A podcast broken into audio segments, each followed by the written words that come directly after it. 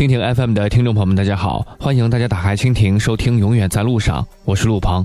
如果您喜欢我的节目，可以在蜻蜓当中点击收藏，就可以想听就听；或者呢，在新浪微博当中搜索主播陆鹏，在微博中你可以分享你的旅游故事。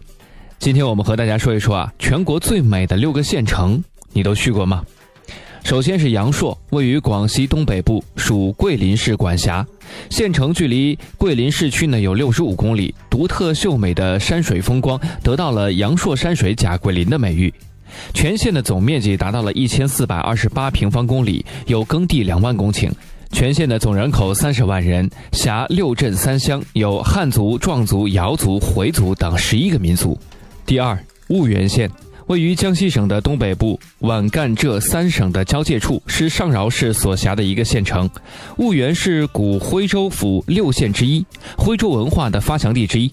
婺源呢，还素有书香茶乡之称，是全国著名的文化与生态旅游县，被外界是誉为中国最美的乡村，拥有国家级五 A 景区江湾一个，国家级四 A 景区十二个，成为拥有全国四 A 级景区以上最多的县。第三，神农架。神农架位于湖北省的西部边陲，是中国唯一以林区命名的县级行政区。神农架被学界誉为华中生态要塞、天然森林水塔和绿色碳汇基地，被列入世界遗产名录。平遥县位于山西省的中部，四周与介休、祁县、文水、汾阳、沁源等县市接壤。中国适宜项目呢是达到了五十个。平遥古城是拥有两千七百多年的历史，是国家历史文化名城、世界文化遗产。平遥是山西省的文物大县，有三百多处古迹。九寨沟。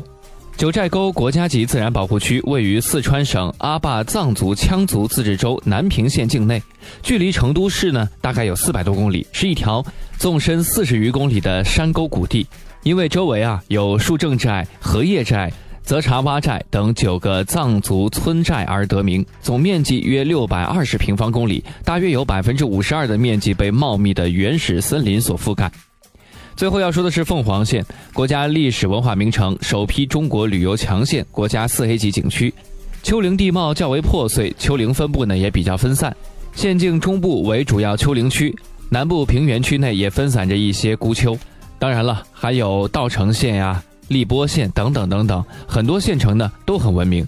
如果您有时间的话，可以去这些小县城看一看，安逸的生活，舒适的环境，待上个三五七天的，一定是一种别样的感受。